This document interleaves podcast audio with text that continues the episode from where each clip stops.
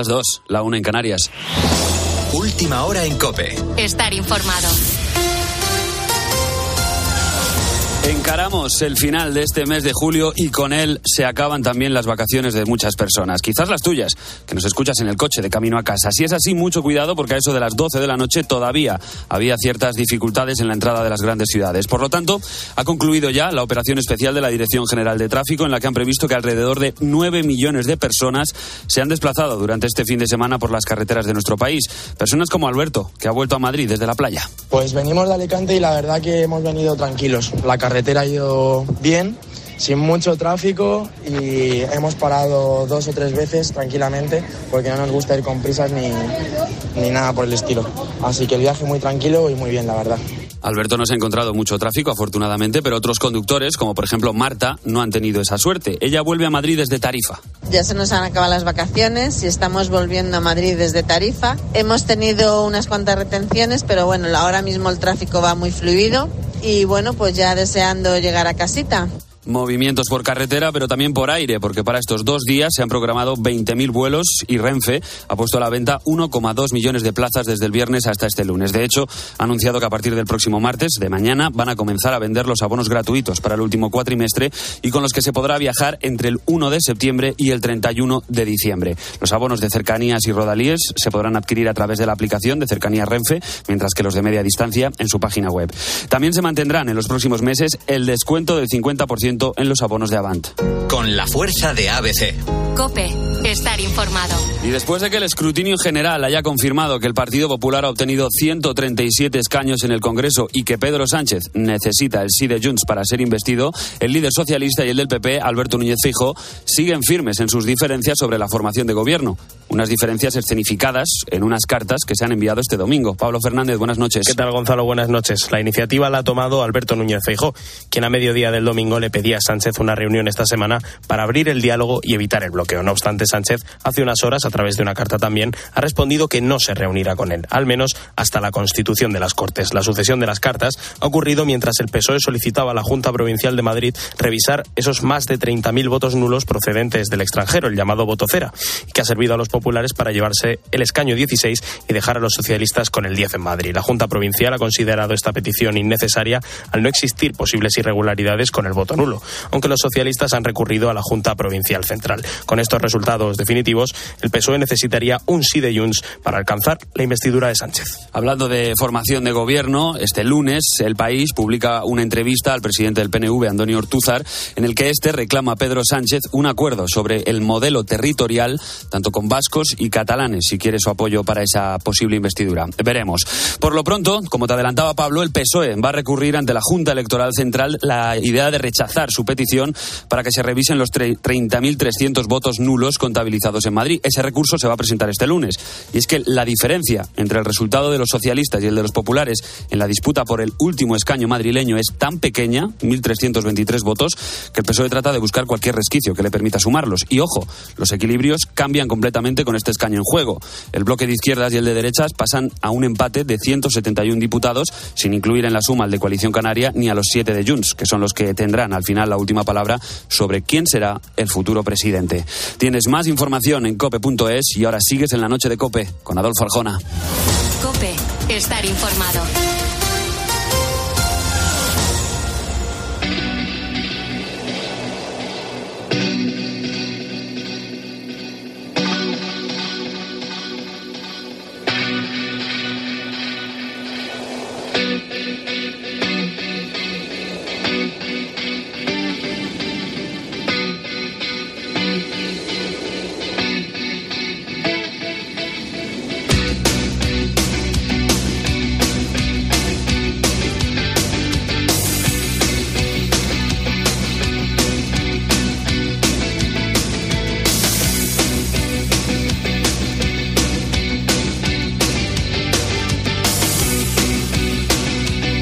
Arjona. La noche. Cope.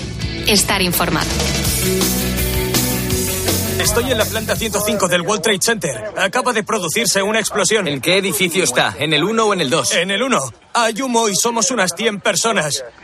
No se mueva. Dos aviones impactando contra dos de los edificios más famosos del mundo. casi 3.000 muertos. Un ataque a la mayor potencia internacional. El terrorismo islámico contra Occidente. Un atentado televisado en directo para el mundo entero. El World Trade Center está explotando. Dios mío, acabo de ver hundirse el World Trade Center. Reconóceme que antes del 11 de septiembre de 2001, esto nos habría parecido el guion de una superproducción de Hollywood. Sin embargo, aquel 11 de septiembre, el mundo cambió para siempre con el atentado contra las Torres Gemelas de Nueva York. Un episodio de nuestra historia más reciente que abrió una nueva era en las teorías de la conspiración. Necesito que me ayude Ricardo Ruiz de la Serna, es investigador asociado del Instituto CEU de Estudios Históricos, es experto en terrorismo. Querido Ricardo, muy buenas noches y bienvenido a la cadena COPE. Buenas noches, buenas noches a todos. Encantado de estar ahí una vez más. Oiga, hay conspiraciones que apuntan directamente al origen de los atentados. Una de ellas es que el gobierno norteamericano sabía desde hacía meses que el atentado se iba a producir y sin embargo no lo evitó. Ah, le voy a invitar, Ricardo, a que durante este ratito de conversación usted se monte conmigo en la ola de la teoría, no es tanto desmontarla, porque probablemente en muchos casos se desmonta por sí misma, pero por ayudar a entender cómo hay gente que puede llegar a estas conclusiones. Dicho esto, decíamos gobierno norteamericano que sabía desde hacía meses que el atentado se iba a producir. ¿En qué pruebas se basa esta teoría? Bueno, normalmente las teorías de la conspiración tienen algo que parece o tiene el, aspecto externo de un indicio, normalmente no llegan al punto de pruebas, en el sentido de producir una convicción, pero sí tienen la suficiente, la suficiente capacidad o, la virtualidad de generar la duda. Entonces, claro, se dice que había información que habían dado a conocer confidentes, que había eh, información a la que se accedía por agentes o por informadores infiltrados. Pero claro, una de las características de las, de las teorías de la conspiración es que se confirman a sí mismas, de tal manera que uno de los elementos para confirmar la teoría es precisamente que no se conozca y no se conoce porque los conspiradores no quieren que se conozca, con lo cual es imposible, es imposible establecer un diálogo en clave de pruebas o de objetividad de los hechos que se de los hechos que se afirman, porque la propia teoría de la conspiración basa su fuerza en la debilidad de los indicios. En torno al 11 de septiembre han surgido innumerables teorías conspiranoicas, aquella que apunta, por ejemplo, al Mossad, al servicio secreto israelí como promotor del atentado, o la que señala que los militares recibieron orden de no interceptar los aviones a pesar de que Estados Unidos cuenta con la fuerza aérea más poderosa del mundo, o, la que apunta a que unos días después del 11S, políticos y periodistas recibieron cartas con Antrax eh, que hubo cinco muertes y que ambos hechos estaban relacionados. Oiga, una de las teorías, eh, Ricardo, eh, alternativas más extendidas sobre el 11S tiene que ver con la caída de las Torres Gemelas. ahí va la pregunta. ¿Cayeron por el impacto de los aviones o fueron derribadas de manera controlada. Esta segunda opción, fueron derribadas de manera controlada, es la que defienden los conspiranoicos. ¿Cómo se supone que se hizo esa demolición controlada y por qué? Desde pues lo que dice la teoría de la conspiración es que fue desde dentro dinamitando los elementos dinamitando o volando si se quiere los, los elementos estructurales de las dos torres de tal manera que esto fíjate Adolfo como aquí ya, ya entramos en el ámbito de la de la especulación de la teoría conspirativa. ¿Quién está en condiciones de tener ese conocimiento y de disponer de los explosivos? Tiene que ser alguien vinculado a los aparatos misteriosos que controlan el mundo. Este es el planteamiento de la teoría de la conspiración. Claro, y el salto que va de lo que uno puede concebir como posible a lo que claramente es imposible, en la teoría de la conspiración es un salto muy tenue. Es decir, todo va pareciendo razonable y llega un momento en el que hay un relato que cuando uno entra a profundizar en él, obviamente es un relato falso, pero que en la apariencia es coherente o es consistente. Entonces se dice, los, las volaron desde el interior. ¿Quién tiene la capacidad para hacer esto? Y otro argumento muy característico de las teorías de la, de la conspiración. ¿Quién tiene la capacidad de hacer que esto quede impune? Porque normalmente la teoría de la conspiración apunta hacia un poder misterioso que gobierna el mundo, que gobierna la sociedad. Eh, Ricardo, déjame que eh, haga un poco de abogado del diablo. Eh, los aviones se estrellan contra las torres en la parte, las partes más altas de los edificios. ¿Es razonable que esos edificios colapsaran tan rápidamente en apenas 10 segundos, que los incendios fueran muy breves? Fíjate, 102 minutos en la primera torre, 56 en la segunda, un incendio en la parte alta de la segunda torre, en menos de una hora la, torre cae, o las explosiones que dicen que se escucharon antes del colapso. Argumentos conspiranoicos, pero claro, es que narrados así, eh, la sensación de ser muy sensatos. ¿eh? La, por eso digo que cuando uno ve la estructura de una teoría de la conspiración, tiene una estructura similar a las que se dan en el folclore eh, e incluso en las leyendas urbanas, ¿no? Algo que aparentemente es coherente. Uno dice, bueno, ¿cómo fue esto posible? Si uno ve las investigaciones que se han hecho, es posible que los atentados del, del 11 de septiembre sean de los atentados más investigados de la historia, desde luego, de la historia de Occidente decir que, que no es de la historia contemporánea en todo el mundo. Cuando uno ve no solamente las investigaciones judiciales, sino el propio informe de la Comisión de septiembre que se hizo en el ámbito parlamentario en los Estados Unidos, claro que hay explicaciones para el, para el derrumbe, para la caída de las torres. Lo que ocurre es que, en este caso, detrás de esta apariencia científica de la teoría de la conspiración hay un elemento radical, que es la desconfianza acerca de la información pública a la que uno puede acceder. De tal manera que se dice, no, no, lo que, lo que te están contando es lo que quieren que creas, pero la verdad es otra. Ante esto, buena parte de la argumentación científica resulta, no diré que inútil, pero resulta poco convincente porque la teoría de la conspiración, Adolfo, es un marco. Entonces, frente al marco que, describes, ¿no? Lo de decir, ¿cómo fue esto posible? Tiene que haber algo misterioso. La abundancia de pruebas en contra, la abundancia que muestra que claro que hay una explicación científica para el derrumbe de las torres, claro que las temperaturas alcanzadas, claro que la magnitud del golpe explican, pueden explicar la caída, no es, no es un debate propiamente científico. Al final, déjame que me ponga por un momento estupendo con la palabra, al final es un debate epistemológico, toma palabra. Al final es un debate sobre el conocimiento.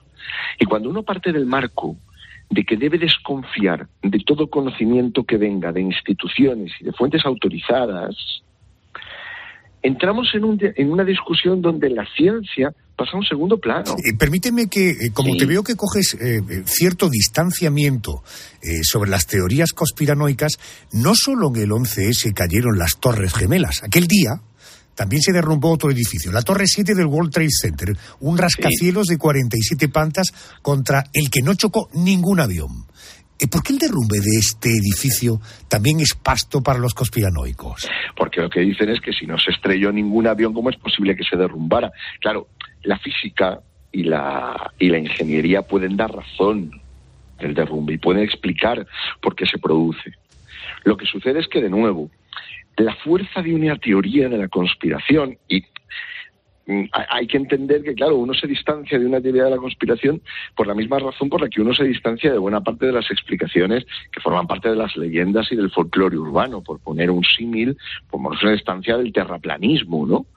Y la fuerza de las teorías de la conspiración radica precisamente en él. ¿Y entonces cómo es posible que? ¿Y entonces cómo se explica qué? Son una forma cultural propia además de la modernidad. Porque la leyenda urbana no parte de que uno lo ignora todo. Parte de que uno sabe algo y cree que hay cree que a partir de lo que sabe puede desentrañar aquello que ignora. Entonces te dicen, claro, ¿cómo es posible que esa torre cayera si ningún avión se estrelló contra ella? Insisto, el derrumbe de las dos torres y las investigaciones que se han hecho a propósito de, cómo fue posible despejan la idea de que, de que pudo ser una detonación controlada. Pero cuanto más la despejan, a los ojos o en el marco de la teoría de la conspiración, más la confirman.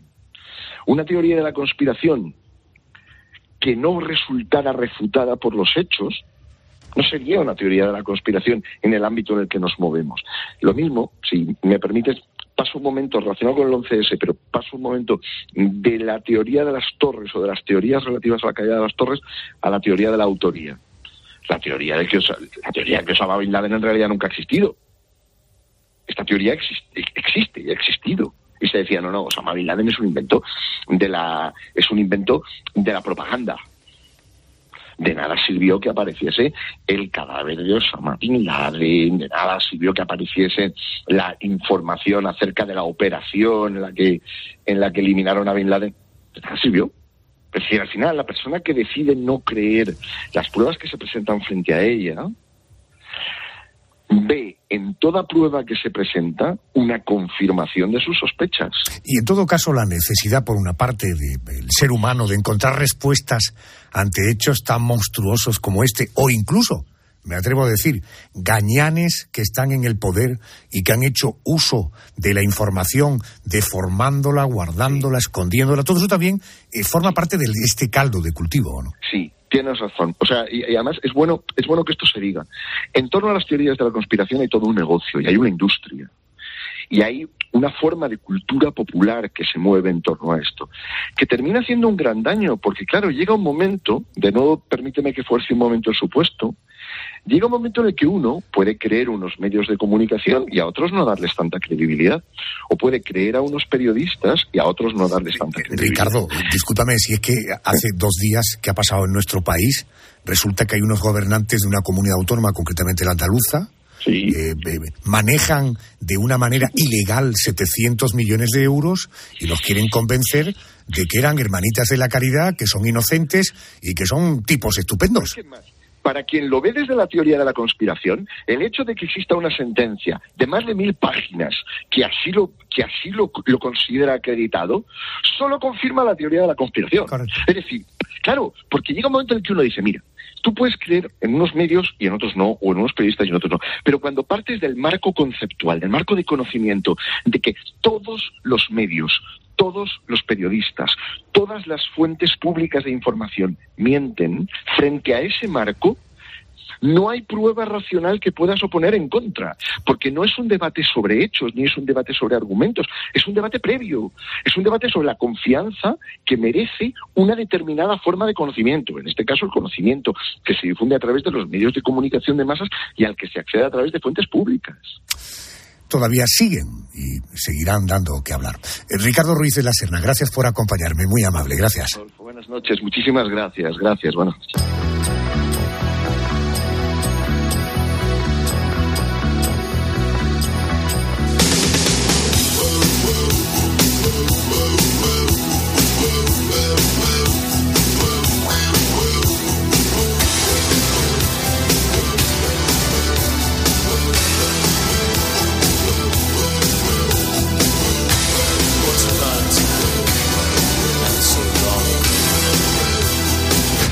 mayor parte de la gente no cree que algo pueda ocurrir hasta que ya ha ocurrido.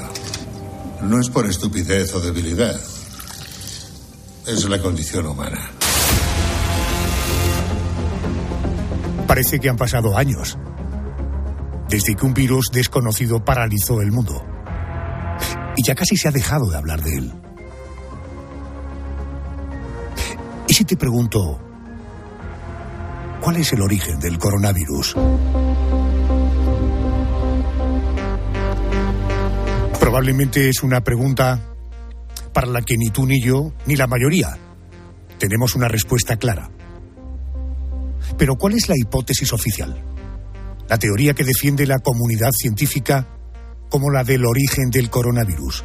Vamos a buscar en un reputado divulgador científico, es el director de la revista Squire, colaborador de COPE, Jorge Alcalde. Vamos a intentar encontrar respuesta ahí. Querido Jorge, buenas noches. Buenas noches, Adolfo. Los estudios genéticos del virus y los estudios epidemiológicos de cómo ha afectado a diferentes poblaciones ponen casi sin lugar a dudas el epicentro de esta pandemia en Wuhan, en la localidad china. Y es obvio que se trata de un virus natural, nada de teorías extrañas sobre si fue fabricado en un laboratorio. Los genes demuestran que es un virus que ha evolucionado de manera natural. Y hasta ahí podemos leer, porque el resto todavía sigue sin estar del todo claro. ¿Qué es lo que hizo que este virus se expandiese por todo el mundo? Sabemos que la ciencia ha demostrado que uno de los principales focos fue el mercado húmedo de Wuhan. Lo que todavía no sabemos es cómo llegó allí. Si fue portado por algún ciudadano que fue contagiado previamente, quizás después de varios saltos entre animales y seres humanos, o cuál fue el origen de ese primer gran foco. De manera que la ciencia puede determinar que efectivamente nació allí, en ese entorno, que el virus es natural, no está fabricado en un laboratorio, pero no puede descartar dos posibilidades. Una, que se expandiese de manera natural por el contacto de un ser humano con un animal y de allí se trasladase de manera epidemiológicamente lógica al mercado de Wuhan.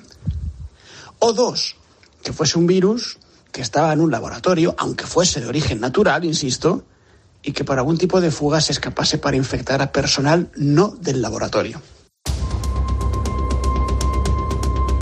Pero la tesis oficial, esto que hemos oído, no convence a todos.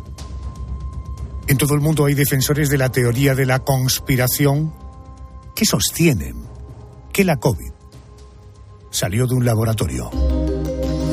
Quiero saludar al investigador Francisco de Asís de Rivera. Es el único español que pertenece al grupo de expertos repartidos por todo el mundo que pidieron una investigación profunda e independiente sobre los orígenes de la COVID, incluyendo eh, un posible origen de laboratorio. Estos investigadores redactaron varias cartas abiertas a la Organización Mundial de la Salud haciendo precisamente esta petición. Las cartas se publicaron en el New York Times, en el Wall Street Journal y en Le Monde. Don Francisco de Asís de Rivera, muy buenas noches. Buenas noches, Adolfo. Muchas gracias por invitarme. Permítame decirle que cuando en la COPE saludamos a un invitado que se llama Francisco de Asís, entenderá usted que nos llenamos de paz y de equilibrio, ¿no? Lo entiende, supongo. Claro, claro, sí, sí. Oiga, eh, eh, le, voy a, le, he pedido, le voy a pedir un ejercicio que yo le ruego, por favor, que sea un poco cómplice conmigo, porque habrá cosas probablemente que a usted y a mí nos parezcan absurdas, pero vamos a intentar incluso poner en pie algún asunto absurdo, ¿no? Oiga, los más conspiranoicos apuntan a que el coronavirus fue creado en un laboratorio modificado para eh, poder multiplicar su poder de infección. En su opinión, ¿qué verosimilitud tiene esta teoría eh, que hubiera un interés por crear, por difundir y hacer más peligroso un, virus como este? Bueno, lo primero que habría que decir es que en verdad hay muchas teorías posibles, obviamente unas más legítimas que otras. Eh, eh, añadiendo lo que había dicho antes eh, Jorge, pues sí, por un lado habría la teoría, por así decirlo, zoonótica, por otro lado estarían las teorías de accidentes relacionados con la investigación. Y ahí caben muchas cosas. Incluso lo que ha dicho Jorge, podría ser un investigador que ha una cueva y se ha contagiado ahí, eso sería pues parte natural, parte eh, humano, por así decirlo. Luego también tenemos manipulación de, de, virus en laboratorio o simplemente que tienes un animal en un laboratorio y ahí es donde se contagia también un, un investigador. O sea que el abanico es amplio. Lo que sí podría ser conspiranoico, bueno, lo que están abiertas todas las posibilidades y de hecho esta misma semana pues ya hemos tenido el informe de, de por fin de Lancet que dice que están abiertas dos principales teorías, que es eh, el origen zoonótico, el origen del laboratorio, pero por así decirlo sí se podría considerar un poco conspiranoico eso que dicen algunos de que esto es un arma biológica deliberadamente diseminada. Hombre, a ver, yo creo que no hay mucho soporte en eso. ¿Por qué? Porque a nadie se le ocurre soltar un arma biológica en la puerta de su casa, eso es número uno, y número dos, no sueltas un arma biológica si no tienes el antídoto antes, que en este caso sería la vacuna. Entiendo. Las vacunas chinas son muy malas. ¿no? Sí, lo que pasa es que eh, entienda también que en pleno siglo XXI, una pandemia mundial, que todavía nos sigamos haciendo preguntas sobre cómo pudo ocurrir esto, también da pie a que se puedan hacer teorías conspiranoicas. ¿eh? Claro, bueno, el problema es que como ha habido mucha, se ha ocultado mucha información, sobre todo del Partido Comunista Chino, pero bueno, incluso de democracias de, como en Estados Unidos, que, que están publicando informes de, eh, bueno, eh, documentos ¿no? de procedentes de ley de transparencia americana que vienen muy, muy expurgados, ¿no? con muchas cosas tachadas. Pues bueno, y, que hay mucha información que no se, está, se, no se está publicando. Entonces, todo esto, pues claro, da luz a muchas teorías, ¿no? Pero lo que sí sigue en pie es principalmente las teorías, por un lado, de origen fonótico y luego otra, que es la de que puede surgir esto como de un accidente de laboratorio. Y por continuar lo que me estabas diciendo antes, en los laboratorios efectivamente se hace una cosa que se llama estudios de, eh, bueno, investigación de ganancia de función, ¿no? que es modificar virus. Lo que hay que decir también es que o sea, lo que no se hace es crear desde cero ningún virus a día de hoy. Eso es muy pretencioso. El humano no lo sabe hacer. Lo que sabe hacer con mucho es pues eh, recombinar piezas de distintos virus o someterlo a presión evolutiva para que se adapte pues a un humano, a los humanos o a otras especies, ¿no? Eso sí se hace. Y entonces eso es lo que está sobre la mesa según la, Organización Mundial de la Salud. Correcto, o sea, que no, eso no es conspiranoico de ningún tipo. Ahora sí que te explico de dónde viene esto de la conspiración. No, no, inmediatamente, pero eh, eh, por seguir un poco con el, hilo de su argumentación, partimos de la base de que se trabaja con un virus natural en un laboratorio y, por tanto, caben dos opciones. Que accidentalmente se haya escapado o que intencionadamente se haya dejado escapar. Ahí viene la pregunta, antes de eh, conocer este informe. ¿Qué posibilidades hay de que un virus de laboratorio eh, se escape de ese entorno de altísima seguridad? ¿Qué tiene que pasar para que esto ocurra? Bueno, a ver, los accidentes o incidentes son muy habituales, ¿no? En países más transparentes, que ni siquiera son muy transparentes, eh, como Estados Unidos, pues ahí publican cientos de incidentes al año, es súper normal, pero ahí tienes un abanico de cosas poco relevantes hasta muy relevantes. Y te digo algunos casos. Por ejemplo, un investigador se pincha con una aguja eh, o inhala algo que no debe. Eso, pues cosas más sencillas. Cosas más sofisticadas que son reales. Pues, por ejemplo, que de repente aparece unos viales de viruelas que igual a ti no te impresiona mucho. No, no sé si estás vacunado de viruela, pero yo no estoy vacunado de viruela, entonces a mí eso me preocupa, obviamente, ¿no? O yo qué sé, o que han viajado unos viales con antrax o el carbunco desde un laboratorio hasta otro sin ningún tipo de protección como un paquete. O sea, e, es, bueno, y te, voy a ir más lejos. Mira, ahora estamos en una epidemia de SARS-2, ¿vale? O sea, es que el virus de la COVID es de tipo SARS. Hubo una, epidemia, pero sí un, un derrame de SARS en 2003, ¿vale? Ese es el SARS-1. Pues eh, e, este, estos, estos virus, el SARS-1 se escapó cuatro veces que sepamos del laboratorio. Caramba, con los SARS. Y, el SARS-2 de ahora, en pandemia, se escapó también muchas veces. Pero además, fíjate, te voy a decir una cosa muy curiosa. Eh, los laboratorios se dividen en varios niveles de seguridad, ¿no? El máximo es el 4. Bueno, pues eh, en, Taiwán hace pues, un año, creo, a una investigadora, trabajando creo que era a nivel 4, pues le muerden sus ratones dos veces, o sea, no una, dos. pero lo gracioso es que se contagia no con la cepa que tenían estos ratones, que creo que era Delta, o la variante, perdón, se contagia con la variante de los investigadores del grupo de al. O sea, para, esto es nivel 4, pero si yo ahora te digo que en el Instituto de Virología de Wuhan no trabajaba en nivel 4 con los SARS, trabajaba en nivel 2 o dos niveles por debajo.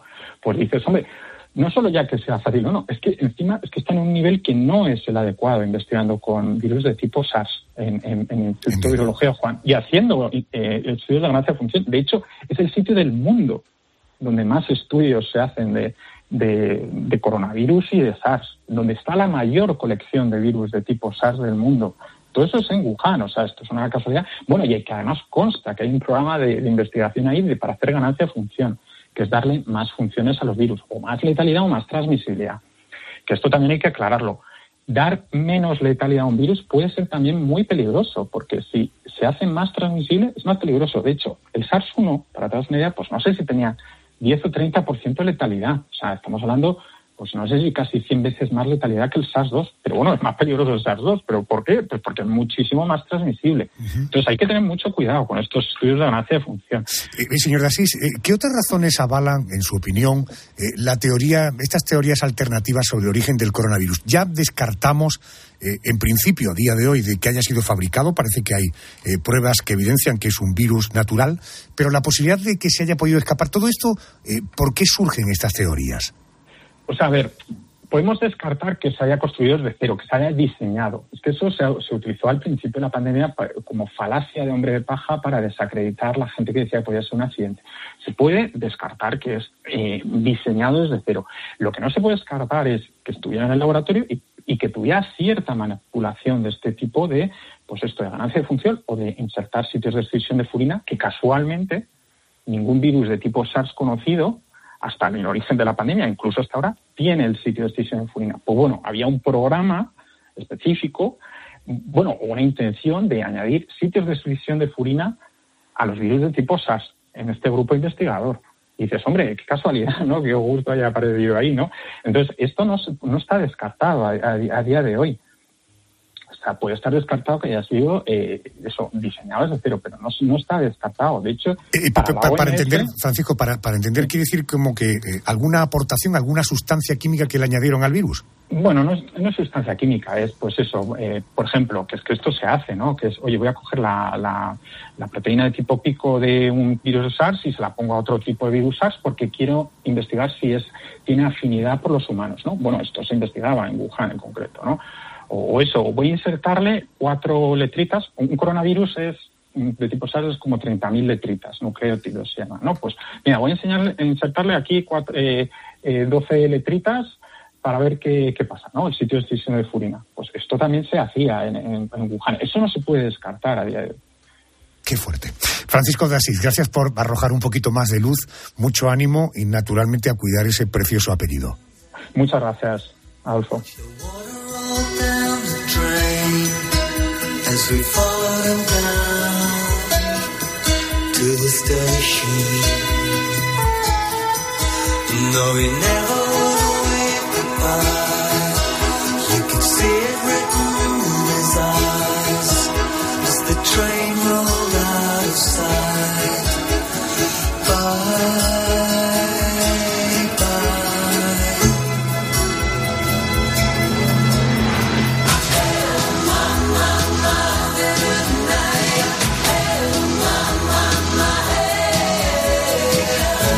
Las dudas sobre el origen del coronavirus se han convertido en el perfecto caldo de cultivo para los conspiranoicos. Pero esta noche quiero ir más allá. Hay quien defiende que el coronavirus no irrumpió en nuestras vidas. Por casualidad, Carmen Cervando. Pues no, Adolfo, hay quienes creen que todo forma parte de un plan perfectamente diseñado, ahora contaremos por quiénes, un escenario, el de la pandemia, que se vislumbró en el cine muchos años antes. Con todo lo que hemos vivido, resulta estremecedora la trama de Contagio, que es una película del año 2011. Hemos obtenido el mismo resultado que Sassman. Hemos secuenciado el virus, hemos determinado su origen y modelizado cómo penetra en células pulmonares y cerebrales. Y el virus contiene secuencias de murciélago y cerdo en la parte inferior derecha. El verde oscuro sería cerdo y el verde claro murciélago y se ve el proceso de sobrecruzamiento. Ojo, eh, si no has visto la película Contagio, es muy recomendable para que entres en pánico. Eh, Mónica, ¿ha habido más precedentes? Sí, por ejemplo, las declaraciones que en el año 2015 realizó el fundador de Microsoft, Bill Gates, advirtiendo de que los virus suponían el mayor riesgo para la humanidad. If anything kills over 10 million people, Si algo va a matar a más de 10 millones de personas en las próximas décadas, será un virus muy infeccioso, mucho más que una guerra. No habrá misiles, sino microbios. Parte de la razón es que se han invertido ingentes cantidades de dinero en disuasivos nucleares, pero muy poco en sistemas para evitar epidemias. Son solo algunos de los ingredientes que alimentan la teoría de la conspiración que defiende que todo lo que estamos viviendo forma parte de un plan para instaurar un nuevo orden mundial. Para estos conspiranoicos, la pandemia es uno de los argumentos que sostienen su teoría. Una pandemia que deriva en una crisis económica, que provoca una inflación histórica, que empobrece a la población, un empobrecimiento que traerá revueltas sociales y que el objetivo de todo esto es llegar a un solo poder, a un poder único que nos haga sentir más seguros. O lo que es lo mismo, instaurar un nuevo orden mundial. Y ahora sí, ¿quiénes están detrás? Unas élites que urden todo lo que ocurre con el objetivo de instaurar ese gobierno único en el mundo. Gracias, Carmen y Mónica. Eh, quiero saludar a Jaime Viñamuera, es consultor, eh, consultor de relaciones internacionales. Eh, señor Viñamuera, muy buenas noches y bienvenido a la cadena COPE. Hola Adolfo, muy buenas noches. Buenas noches. Oiga, el nuevo orden mundial es una de las teorías de la conspiración más conocidas del mundo y, y, no es nueva, no ha nacido a raíz de la pandemia. ¿En qué momento y en qué contexto histórico nace esta conspiración del nuevo orden mundial? Bueno, la, la, teoría de la conspiración en realidad tiene el origen en un concepto que tiene una connotación, podríamos decir, que no es necesariamente negativa, sino que simplemente un nuevo orden mundial, una nueva etapa histórica que va a surgir cuando, cuando se da un cambio en el equilibrio de poder global. Entonces encontramos varios orígenes. Hay gente que dice que el orden mundial actual nació en la paz de Westfalia en 1648, después, eh, después de la Primera Guerra Mundial, 1918, con los 14 puntos de Wilson, también surge un nuevo orden mundial. Eh, sobre todo al terminar la Segunda Guerra Mundial, ya con los acuerdos de, de Bretton Woods, el nacimiento de, de la ONU, ese es, podríamos decir que es el orden mundial que vivimos hoy, o si no, al terminar la Guerra Fría, que también Gorbachev y, Bush padre hablaban de ese nuevo escenario mundial. Y a raíz de estos acontecimientos históricos es cuando se ha ido alimentando, digamos, la teoría de la conspiración sobre esa supuesta élite que tiene planes para crear un, gobierno global. Y este, esto se, se origina también en la conspiración de los Illuminati, por ejemplo, que esto vamos ya a la época de la Ilustración, a finales del siglo XVIII.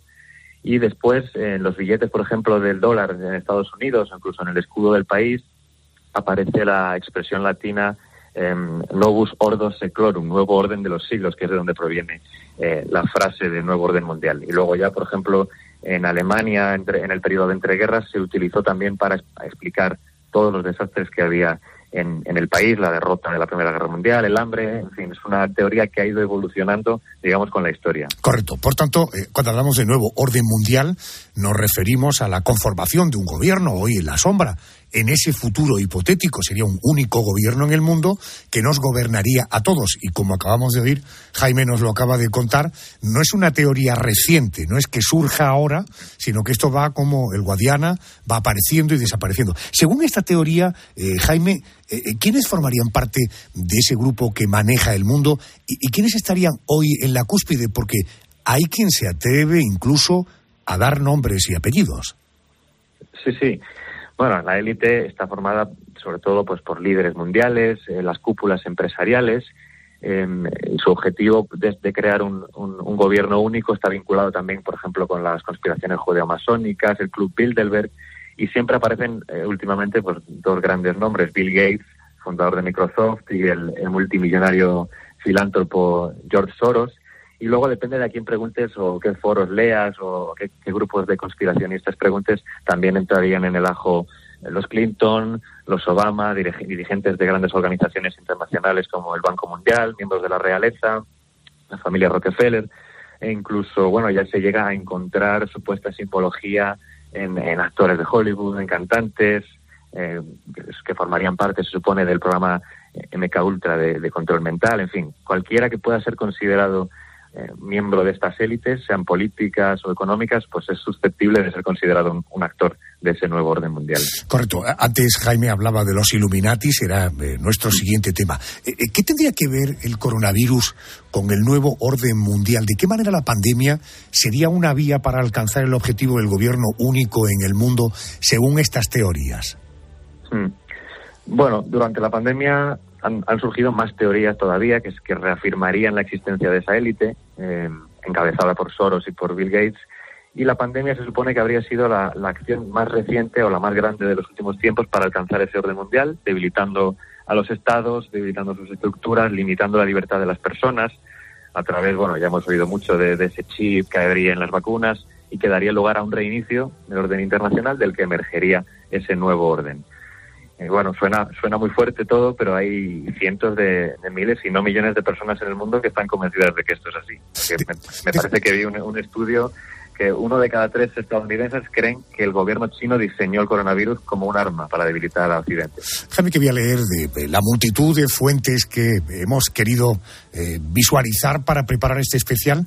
Uno de ellos que es eh, entre épico, novelesco. Fíjate tú, dice, la, abro comillas, ¿eh?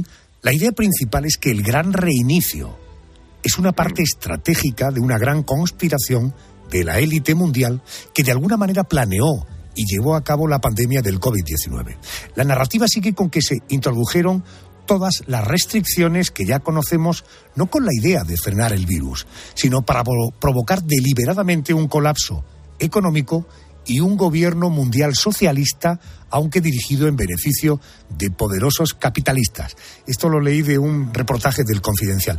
Y, para que lo entendamos, y eh, montados en la ola de la teoría, ¿un gobierno único para qué? ¿Qué, sentido tendría?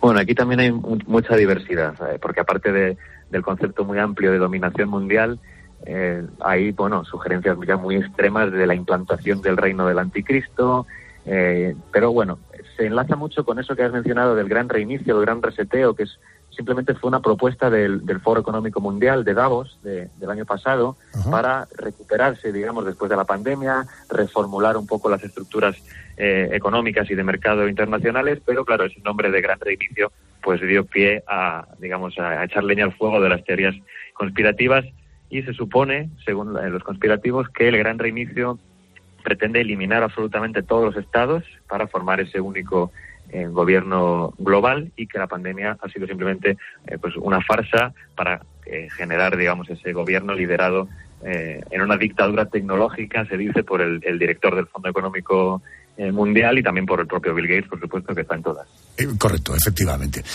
¿Qué perfil de personas suelen secundar esta teoría conspiranoica del nuevo orden mundial? ¿Son, son personas con una determinada ideología política, con algún tipo de rasgo mental? Evito hablar del loco que vive en una caravana en mitad del parque de Yellowstone. ¿no? Me refiero esos perfiles de personas, incluso con cierto renombre, algunos de ellos en estas o en otras teorías de la conspiración, que han tenido reconocimientos, incluso premios Nobel, que hablan de las grandes mentiras oficiales. ¿Qué perfil de personas secundan esta teoría del nuevo orden mundial?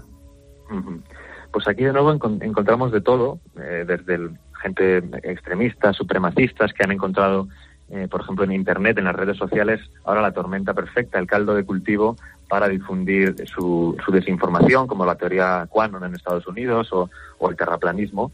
Pero también, efectivamente, hay eh, gente corriente eh, que en la pandemia han visto quizá agravada su situación, eh, los negacionistas podríamos decir también que son conspiracionistas. Entonces, muchas veces pues, son personas que buscan respuestas a los acontecimientos que vivimos y cuando la versión oficial pues no gusta, deciden apoyarse en explicaciones alternativas, por muy fantásticas que sean.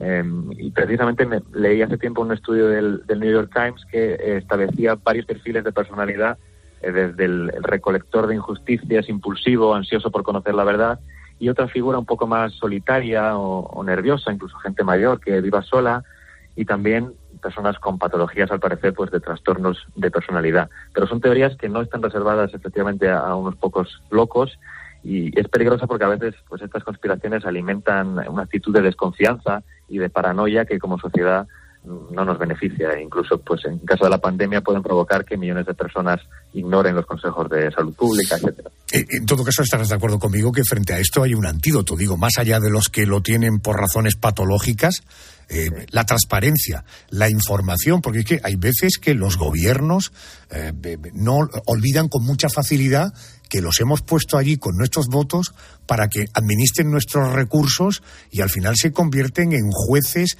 y en personas que llegan a pretender condicionar nuestra vida de la A a la Z. Por tanto, el antídoto ante las teorías conspiranoicas sería la información y la transparencia, ¿no? Sí, sí, sí, absol- absolutamente. Uno, bueno, tiene que escuchar un poco de todo y, no está tampoco mal ver qué, piensa una sección de la población, pero efectivamente informarse en distintas fuentes, nacionales, internacionales, si se puede también, y, fuente, y escuchar también las fuentes oficiales, pues es lo que yo creo que, acompañado del sentido común, debería ser la, la cura para estas conspiranoias. Jaime Viñamuera es consultor, decía, de Relaciones Internacionales. Gracias por atenderme a estas horas. Te mando un abrazo fuerte. Gracias. Muchas gracias, Adolfo.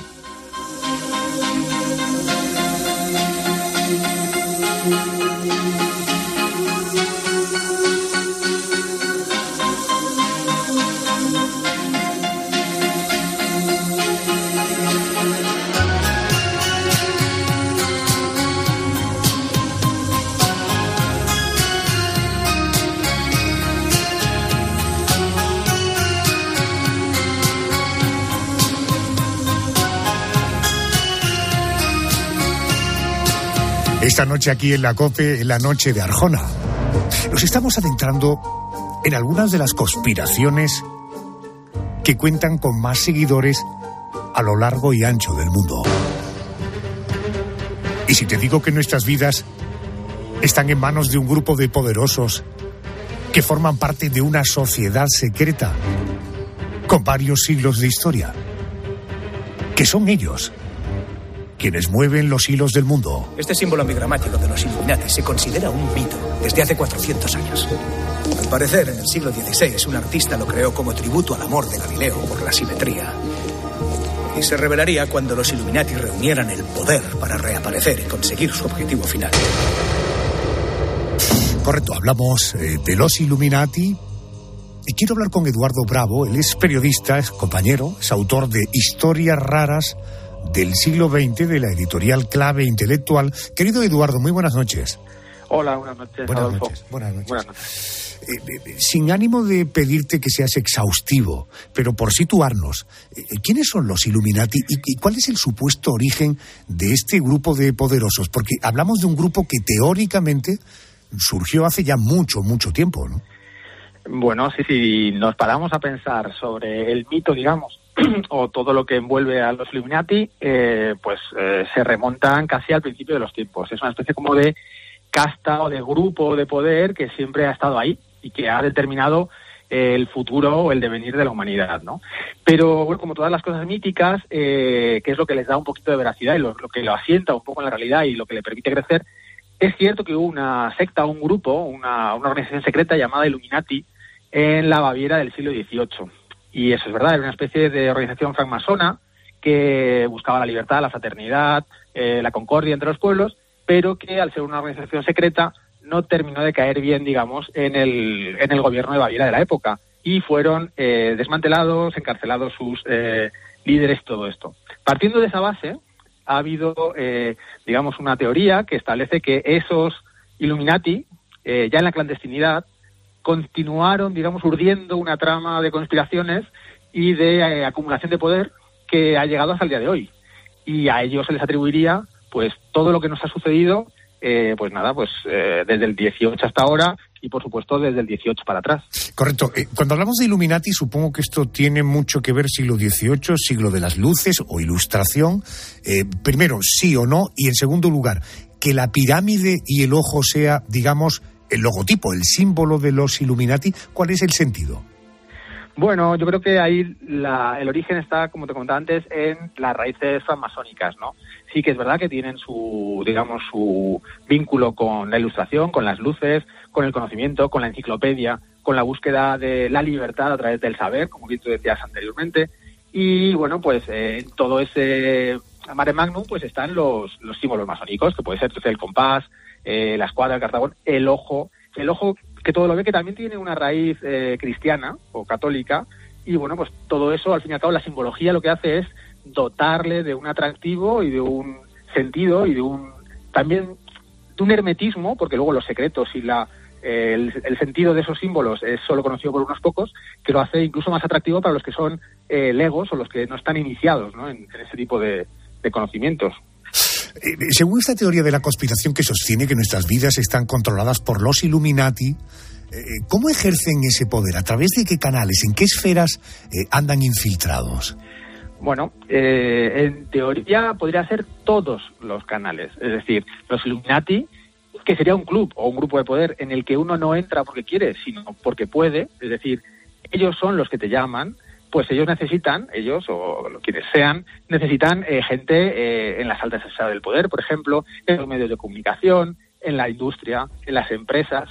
Sería una especie como de, de red en todos los sectores de la sociedad, especialmente gente con dinero y con poder, que pueda, digamos, eh, pues eh, cambiar el curso de la historia, generar eh, acontecimientos, pues como puede ser una guerra o una hambruna o ese tipo de situaciones que, pues, eh, determinen, digamos, una serie de cambios sociales o históricos que les beneficien en su objetivo último, que sería la acumulación de poder y su satisfacción personal. Fíjate que hemos leído eh, Illuminatis. eh, señalan a la difunta reina Isabel II, Obama, George Bush, a Hillary Clinton, a Gorbachev, del mundo del espectáculo, Beyoncé, su marido, Jay-Z, el rapero eh, Kanye West, Lady Gaga, eh, Miley Cyrus, eh, la actriz de Harry Potter, Emma Watson, o eh, Katy Perry, eh, en una entrevista habló precisamente de lo halagada que se sentía de que la consideraran una Illuminati.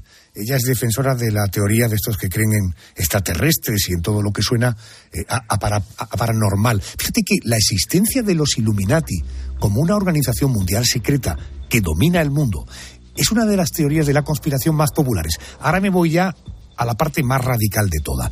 Y dice, con postulados que son absolutamente surrealistas, como por ejemplo que los miembros de este grupo son reptilianos, es decir, lagartos llegados de otras galaxias. Oiga, eh, los que eh, eh, los conspiranoicos que defienden este grupo de poderosos que dominan el mundo creen que los Illuminati están detrás de algunos capítulos de la historia, como por ejemplo Eduardo, ¿cuáles de ellos?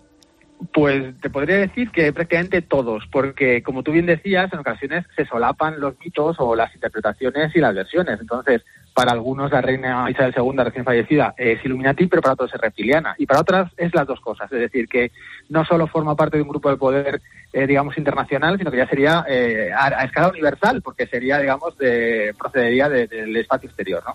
Entonces, eso nos vale también para aquellos eventos en los que hubieran participado los Illuminati, que nos valía todo, por ejemplo, la muerte de Kennedy, por ejemplo, que de hecho el fiscal que investigó el caso se lo atribuyó diciendo detrás de esto podrían incluso estar los Illuminati, es decir, que eh, una cosa mítica o, fantasiosa llega a la realidad a través de nada menos que una figura como puede ser el fiscal del Estado de Estados Unidos, ¿no? Pero bueno, podría ser la muerte de Martin Luther King, eh, yo qué sé, la ascensión de Hitler al poder, eh, yo qué sé, la guerra de Ucrania, podríamos decir, para este tipo de personas, que puede estar eh, generada por eh, grupos de poder en la sombra que les interesan, yo qué sé, que aumente el, precio del gas, que haya hambrunas, que haya problemas de distribución. Todo podemos eh, verlo o interpretarlo bajo eh, la lupa o bajo el prisma del, del mito de los Illuminati, de la conspiración, ¿no? que siempre se adapta muy bien, como decía antes el otro invitado, a nuestras necesidades más básicas o más eh, antiguas, ¿no? Pues justificar situaciones a las que no podemos dar explicación de otra manera. Bien, en todo caso, lo que sí partimos de la base es que en el siglo XVIII sí hubo una organización secreta eh, con un nombre, Illuminatis, con un logotipo, con unos símbolos que le representaban. Eh, por tanto, eh, Eduardo, en este ejercicio que hacemos tú y yo de montarnos en la ola de la teoría, con independencia de lo que tú y yo pensemos de esto, si es algo que tiene eh, sustento o es una majadería, la pregunta sería, si son tan poderosos y si existen desde hace tanto tiempo, eh, ¿cómo se puede explicar que nadie, nadie haya descubierto realmente a los Illuminati, que sigan siendo eso, una especie de grupo altamente secreto eh, que maneja el mundo a su antojo? Hombre, yo creo que eso se explicaría más un poco desde el punto de vista de la hermenéutica o del sentido de las narraciones eh, atávicas, ¿no? Eh, una de las de los atractivos que tienen las eh, las narraciones es el hecho de que tengan eh, lagunas o cosas inexplicables o por lo menos que nosotros no podamos explicarlas. Entonces, uno se plantearía eh, cómo es posible que después de cuatro siglos, por ejemplo, de la verdadera existencia de los Illuminati, no hayan podido ser detectados o no hayan podido ser neutralizados, por ejemplo. Bueno, pues ahí es donde radica la fascinación y el poder de los Illuminati. Fíjate cómo serán que son capaces de tener tal control social de tantísimas cosas, el espectáculo, los medios de comunicación, la producción, la producción, la economía y tal, que nadie ha sido capaz eh, de dar con ellos. Y no solo eso, como esto es una bola de nieve que siempre crece, siempre podemos pensar que aquellos que en algún momento pudieron dar con la clave o con los nombres de los cinco Illuminati eh, superiores, que son los que realmente, digamos, están en la cúspide de la pirámide, ¿no? De los Illuminati, eh, eh, habrían muerto, por ejemplo. ¿Por qué? Porque, claro, hay que mantener el secreto y esta gente es tan importante y tan poderosa que es capaz de eliminar a los testigos y además no generar eh, repercusiones judiciales o penales o de prisión, por ejemplo, ¿no? Entonces todo eso lo que hace es que va alimentando este tipo de discursos, que son discursos en el fondo muy básicos, porque no eh, permiten, digamos, un análisis excesivamente racional o lógico, pero sí son muy emocionales, son muy, muy, y eso muy atávicos, muy del ser humano.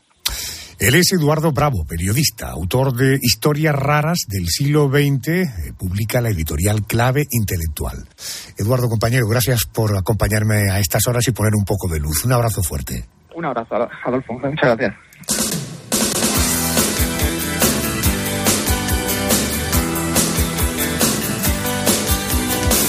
Vámonos al boletín de las 3 de la madrugada, 12 en Canarias. A ver qué está pasando en España y en el mundo mientras nosotros divagábamos sobre teorías conspiranoicas. Y luego el conocimiento, lo racional, el porqué de las cosas. Hasta las 4, las 3 en Canarias, aquí, en la noche de Arjona, en la COPE.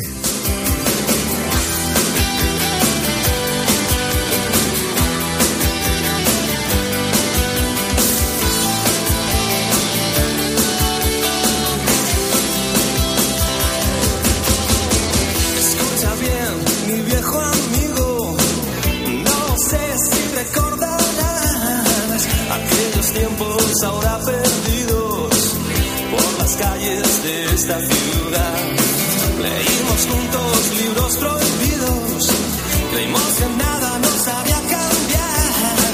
Vivimos siempre esperando una señal.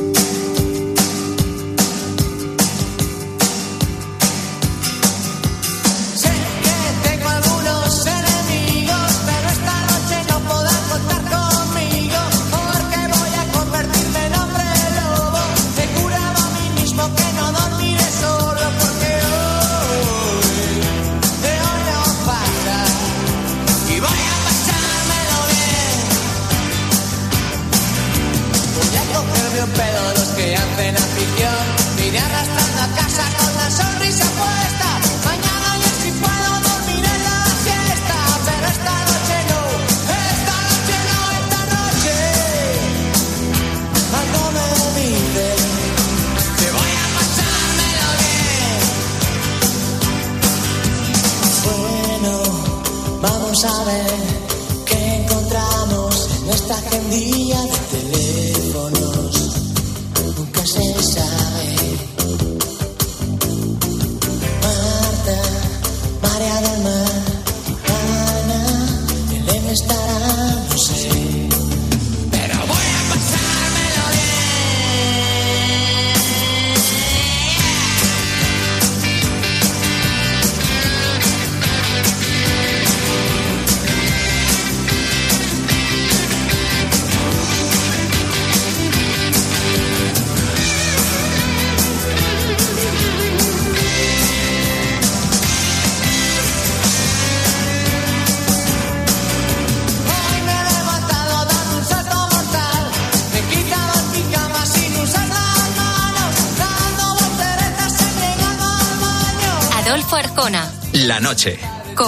estar informado.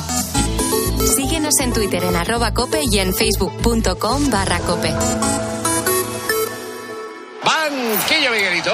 Quedan 11 días. Vuelve la liga. Vuelve. Tiempo de juego. Tiempo de juego con Paco González, Manolo Lama y Pepe Domingo Castaño. Un año más, los números uno del deporte.